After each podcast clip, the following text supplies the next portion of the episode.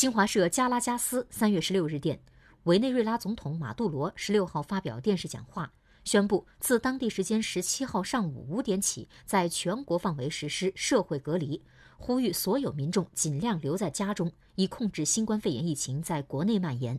马杜罗说，委内瑞拉当天新冠肺炎确诊病例升至三十三例，较上一日新增十六例。为目前所有病例都是输入性病例，其中二十八例来自欧洲，五例来自哥伦比亚。为控制疫情蔓延，他已下令在首都行政区及全国二十三个州全面实施社会隔离，也就相当于全国封城。